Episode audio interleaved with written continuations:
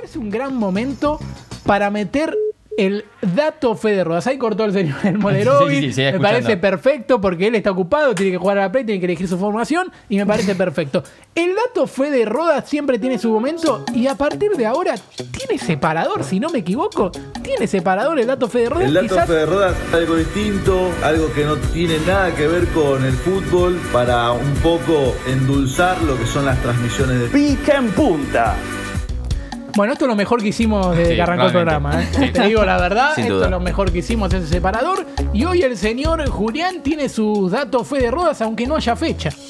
Sí, hoy tengo el honor de presentarles el dato Fede Rodas para un partido que se iba a jugar este domingo a las 3 y media, pero se suspendió debido a las restricciones por el COVID. El dato Fede Rodas no se suspende. No se suspende jamás.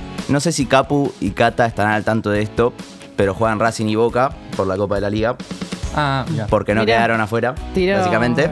Está bien, se piensa pudrir. Ah, esta semana, esta semana les quiero tirar datos sobre la fecha de nacimiento de un jugador de cada equipo. Y primero voy a arrancar con el jugador del equipo que va a ganar el clásico, que es Boca. Bueno, Como vengo en esta, como vengo en esta de volver un poco a Capu y a Cata, porque quedaron afuera. Y a mí me gusta ser justo, también los quiero volver a Us y a Mau. bárbaro. Por eso elegí a un jugador con el que seguro ellos están re contentos. Edwin Cardona. Gran jugador, con- gran jugador. Conocido por Excelente su persona. buen criterio, su capacidad de tomar Se decisiones pone correctas. colorado, Mau, se pone colorado. Cardona nació el 8 de diciembre de 1992, el día que armamos el arbolito. Pasaron un montón de cosas. Primero, me pongo de pie, en 1861 nació Georges Méliès, un famoso cineasta francés conocido por sus innovaciones en el uso de efectos especiales en las películas. En 1980, John Lennon muere asesinado por Mark Chapman. Upa. Y tengo tanta data de música en esta fecha que podría ser el nuevo día de la música, posta. Porque en 1943 nace Jim, Mar- Jim Morrison, cantante de The Doors. En el 74 nace Cristian Castro. O sea que Cardona nace el mismo día que Cristian Castro. Exacto. Y en, el Zócalo. 70 y en el 77 nace Pablito Lescano. Ah, No. bueno. Uh, excelente, buena fecha.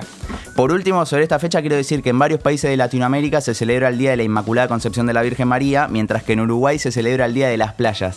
Ah, Me parece bárbaro. Igual aparte todo lo religioso tiene que ver con los colombianos. Olvídate, sí, Sí. también. Después de la vereda de enfrente voy a sacar a relucir un apellido importante para ambas instituciones, como lo es Esqueloto, apellido de un campeón ídolo crack de uno de los dos clubes en cuestión. Me refiero a Gustavo Barros Esqueloto, campeón del Racing del 2001.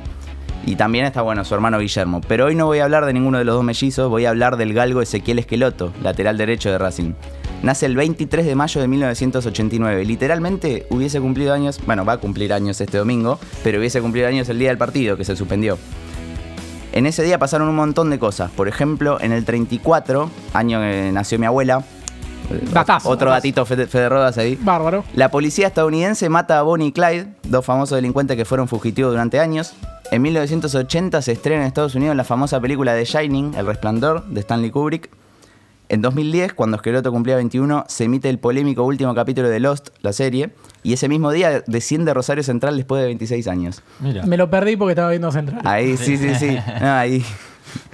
En el 36, a ver si esta la tienen, se inaugura en Buenos Aires algo que no sé si conocen, una especie de lápiz blanco y gigante en el medio de Avenida 9 de Julio y Corrientes. Mirá vos. ¿El obelisco?